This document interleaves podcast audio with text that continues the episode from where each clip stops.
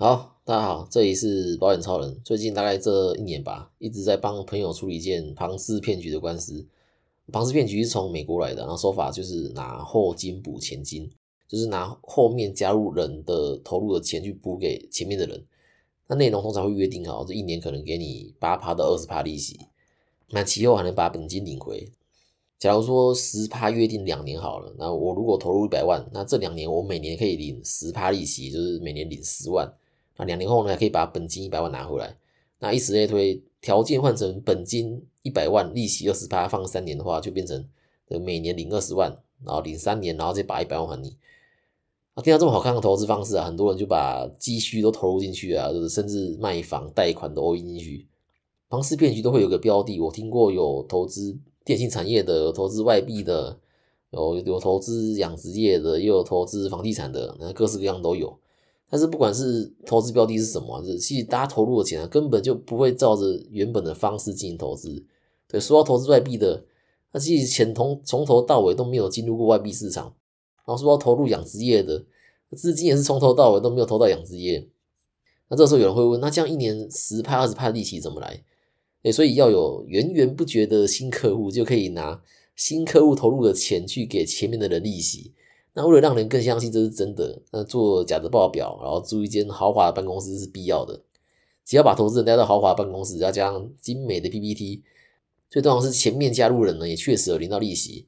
那其实 PPT 上的数字啊、图表都是假的，但是前面人确实有领到利息，没有错。但是但是利息并不是公司透过投资获得的，而是透过后面加入人的本金，这就是庞氏骗局啊。那只要一直有新客户加入，那这场庞氏骗局就能一直演下去。那看谁是最后一个倒霉鬼就是了。那这样子庞氏骗局啊，在一百多年前的美国就开始了。那这个技术呢，来到台湾也有四十多年了。在台湾最有名的庞氏骗局啊，就是宏源。那这间公司在民国七十年的时候宣称每个月可以给投资人四帕利息。民国七十年的时候，台湾合法投资商品还不多。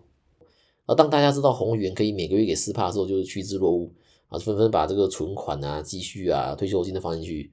那靠着后进补前金的方式啊。演了快十年，才说演不下去，所以可以想象他在第五年的时候，就是很多人确实都领到每个月四趴利息，而且领了五年，就开始一个拉一个嘛，就是让更多人会把钱放进这个老鼠会。那更甚者呢，会把房子拿去贷款，然后也要投资宏远。那因为当四趴利息真的汇到户头当下，大多数人会更深信不疑。那前后加起来总诈骗金额将近一千亿台币。那我的频道族群呢，也都是这个年轻的居多。那我会知道宏远是听爸妈说，然后之后上网查的。那我爸妈说呢，当时我阿妈呢又有投钱到宏源啊，也是血本无归啊，不然阿妈就可以多留几间房子给我了。那这样子诈骗手法到现在还是有，而且也层出不穷那大家还是一直上当。那我帮朋友处理也是这样子的情况了，不过标的不同。以下我称这间诈骗公司为 A 公司。那 A 公司投资标的啊是养殖业，那养殖的项目是澳洲小龙虾，那一次最少要投入十万台币。那一年有二十五帕利息，啊，会分次发，那每个每五个月会发一次。那我这个朋友是怎么接触到这个 A 公司呢？是因为 A 公司有个员工哦，我称他为信贷仔，因为信贷仔自己也借了很多钱放进去被骗，信贷仔就找上我朋友，然后说有好的投资方式，而且很稳。那我必须说这个信贷仔真的是很聪明啊，公司应该有给信贷仔上课啊，只是要他们不能跟朋友说保证获利，对，顶多就是说呃很稳。而且公司也教新代仔很多话术啊，那新代仔也马上融会贯通。可惜把这个天分用错地方了。我如果用在保险业，一定发大财。因为我本来就认识新代仔啊，所以新代仔又来找我，就说可以一起赚钱。我当时就跟新代仔说：“哎，这个怪怪的，要注意。”那新代仔反而很生气，就是认为我不相信他。那我觉得是这样子啊，就是我跟新代仔本来是朋友嘛，那基于朋友立场，有提醒他就好了。那至于我提醒了，还是坚持要把钱投入的话，那也是他的选择。那现在仔也已经成年，都要对自己的行为负完全责任。那现在仔把自己的存款加上跟银行借的钱，甚至是妈妈退休金都放到这个所谓投资澳洲小龙虾里面，我加起来将近四百万。那我朋友也放将近一百万。那这个所谓投资啊，钱根本就没有拿去投资小龙虾。那一开始还说会把大家的钱拿去可能买设备啊、鱼苗啊，然后虾子养大之后就可以卖掉，然后赚的钱再分给大家。那这些钱呢，根本就没有拿去买设备，也没有买鱼苗，哦，钱已经被老板拿去买豪宅跟跑车了。那最后怎么发现的呢？这是因为付不出利息被坑，然后被告才发现。真的投资还是要建议找合法有人监督的，不然像这种完全没有人监督，真的很危险。上市的股票有主管机关、有股东啊、有会计师在监督一间公司，在这样的情况下呢，都有公司会乱搞。例如已经成立超过五十年的苹果、西达都会，那更何况是完全没人监督又刚成立的小公司。所以，当你朋友跟你说，哎，他有个很好投资方式，而且很稳的时候，就要小心了。如果真的这么好赚、这么稳定，光是自己的亲朋好友都抢着要了，怎么可能把这个机会让出来？那我自己的观察啦，透过这种朋友拉朋友的方式投资啊，通常啊，不敢说全部，有很大机会都有问题。那如果真的非要投入这笔钱的话呢，你可以试着跟对方要公司最近一年的财报，看他愿不愿意给你看。而且这个财报要有会计师的盖章哦，这样子的财报才有参考价值。用财报就可以大约看出公司的状况，对，是不是真的有像一开始说的，就是把钱用在投资标的上？那我记到目前为止啊，遇到朋友跟我说投资放一笔钱的，没有一个愿意给我看他们公司最近一年有会计师盖章的财报。这建议大家遇到的时候，不要真的以为说好像呃自己遇到了难得的发财机会，因为很大机会是你投入的钱不是让自己发财，而是让别人发财。好，我们回到主题来讲这个，除了剖腹产能理赔，安泰也能理赔。那剖腹产能理赔应该是大多数人都知道，因为实时付条款里面就直接有写。那剖腹产能理赔的是非自愿的剖腹产，意思是如果医生觉得是自然产就可以，但是你却主动跟医师要求说要剖腹产的话，哎，这样是没有理赔的。可以理赔的情况是产程迟滞啊，然后胎儿窘迫，然后胎儿头围过大或是体重过重，多胞胎和胎位不正，都是可以理赔的剖腹产。但是要注意的是，不能等到怀孕才投保啊。我相信我的听众素质都很高，那知道我说什么？因为之前就有朋友听到说，哎，呃，胎位不正的剖腹产可以理赔哦，啊，那我就怀孕三四五周的时候再投保就好了。这个不要闹了，这个你健康告知的时候，他就有问到说是否有怀孕嘛？那如果你怀孕三四五周却告知没怀孕，你真的剖下去送理赔啊？保险公司也会说你不实告知，然后拒赔。啊，如果告知呢？那保险公司会说你当下这胎的剖腹产除外，对，所以也不会赔。对，所以最好是在有准备怀孕前就先规划。那有朋友之前问我说啊，如果怀孕两个礼拜投保呢？那这样剖腹产会不会理赔？那三个礼拜、四个礼拜呢？那女生要怀疑自己可能怀孕的时候啊，通常要等到下次月经没有来潮的时候才会想说，哎，这是不是怀孕了？然后才要去买验孕棒回来验嘛。女生的月经周期通常是二十八天左右，那前后多或少七天都是正常的。那么验孕棒验下去，发现自己怀孕，再投保来得及吗？因为你验下去等于是就知道自己怀孕了嘛，那你投保之后却告知没怀孕，其实也是不实告知。那可是有人说啊，验孕棒有误差，我又不能确定说自己真的有怀孕，要到医院去检查才能确定嘛。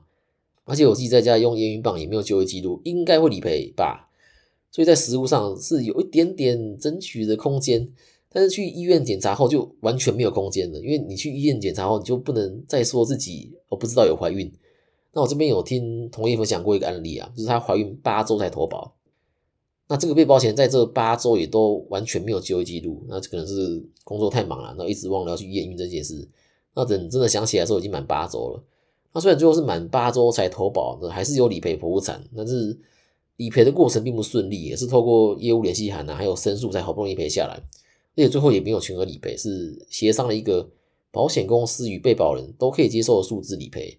所以我自己这边都说是要四周内啦，那不管是四周还是八周，你早点投保不就没事了？真的有差这两个月吗？为什么让保险公司赚这个小辫子呢？你早两个月投保的话，保险公司就完全不能用这个理由说不赔嘛？而且还不用跟理赔人员讨价还价，就你有全额理赔，这样不是很好吗？那假如我剖腹产加上住单人房啊，花了八万块来说好了，如果双十字的话就可以理赔十六万，诶，多出来的八万就可以负担月子中心的费用。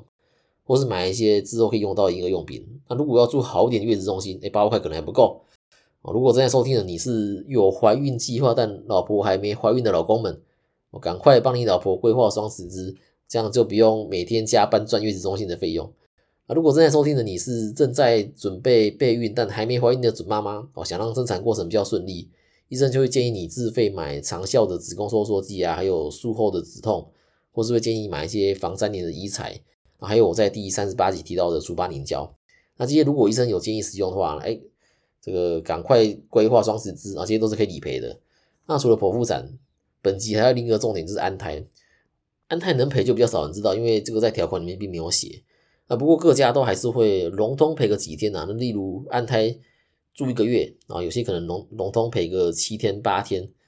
那早期富邦人寿有一张实质支付会赔安胎，那他甚至就直接写在条款里面的，不过也已经停售了。那为了可以理赔安泰这件事去投保富邦实质，我觉得也不太划算，因为安泰会不会发生嘛？那如果没用到，不就多付钱了吗？